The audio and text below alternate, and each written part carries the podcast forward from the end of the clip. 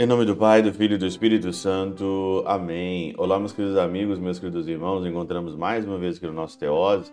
Viva de Coriés, Percor Maria.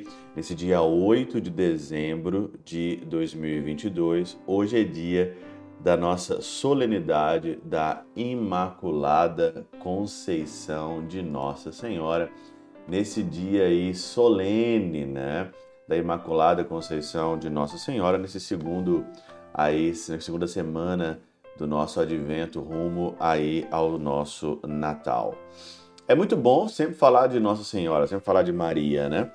E uma das, das músicas que eu mais gosto de Nossa Senhora, por incrível que pareça, ela é grega, né, da, da Igreja Ortodoxa, né, que canta essa Imaculada Maria de um jeito solene, lindo, que eleva a sua alma, né? Partenon.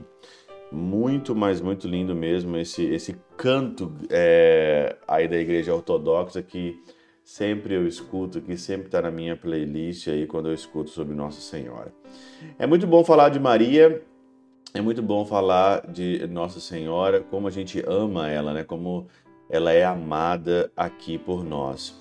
E o Evangelho né, é lógico que é a anunciação do arcanjo Gabriel, né, a ela, Lucas 1, 26 a 38, aonde que o anjo então anuncia, né, ela conceberá, dará à luz a um filho, imaculada, ela foi preparada, imaculada, né, ela não foi maculada pelo pecado original, mas ela então foi preservada para os méritos, para a, a encarnação do Verbo, para Jesus vir até nós de uma via pura, de um canal puro, por isso que ela é concebida sem o pecado original. Existe aqui várias interpretações, na Catena Áurea existe, uma, uh, existe aqui um comentário de Eusébio, e Eusébio fala que Poderíamos aqui enaltecer Maria de várias formas, de várias formas. Mas aqui ela, aquele mais ele admira é a sua humildade. Maria, ela estava ali literalmente com o rei na barriga. Concebida, o poder do Espírito Santo veio sobre ela e ela humildemente ela se coloca ali no seu et antila, né?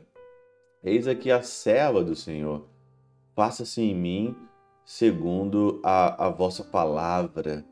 Não faça as coisas segundo como eu quero, como meu desígnio, como é as minhas vontades, como é aqui tudo conforme o meu bel prazer, mas faça-se em mim segundo a tua vontade.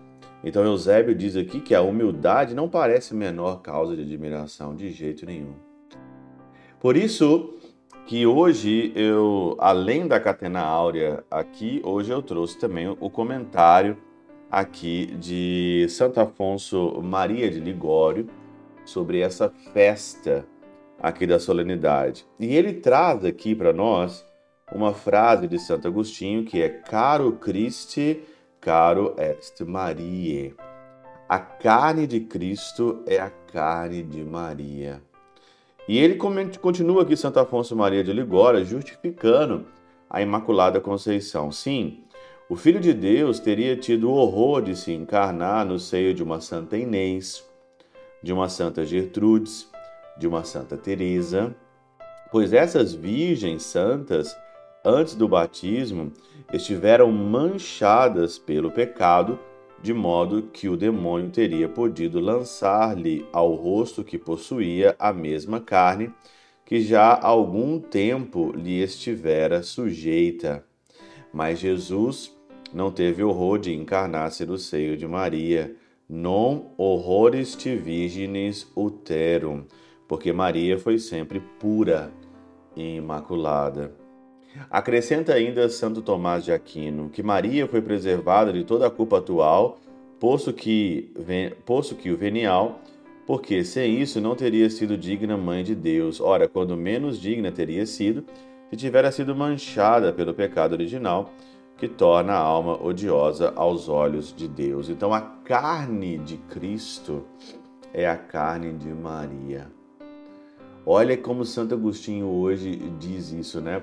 Talvez as pessoas podem ficar escandalizadas, horrorizadas, né, com essa declaração aqui de Santo Agostinho, mas a carne dela, a carne de Nossa Senhora, ali imaculada, concebida, gerou o nosso Salvador. Como não admirar, como não amar uma mulher dessa? Como não amar Maria? Como não pedir a intercessão dela? E aí então, por que, que nós rezamos o Santo Rosário? Por que nós rezamos o texto? Né? Por que, que nós recorremos a ela a intercessão? Porque ela é a via que trouxe o Salvador. Ela é o canal imaculado e puro que trouxe.